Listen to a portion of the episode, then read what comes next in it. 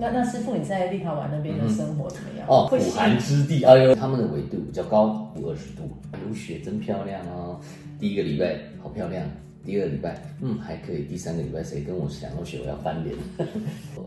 俄乌战争之后，乌克兰的人民到搬到那边去，首都圈里面的房价有有涨起来的一个趋势。一房一厅这种小小套房的这种，也要一千多万台币。以前他们都不相信说房价可以涨那么高，这些房地产商竟然 大赚了一笔，是因为接受了这个乌克兰的这样子。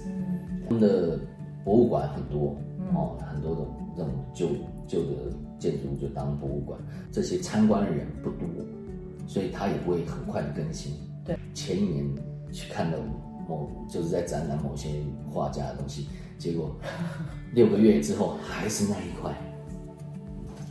大部分的主食就是马铃薯，所以不要再叫我吃马铃薯。我记得我第一次回来的时候，下了飞机第一件事就是冲到便利超商去买一个鱼饭团，我吃当场眼泪快流出来了，真的，因为吃不到什么米啊。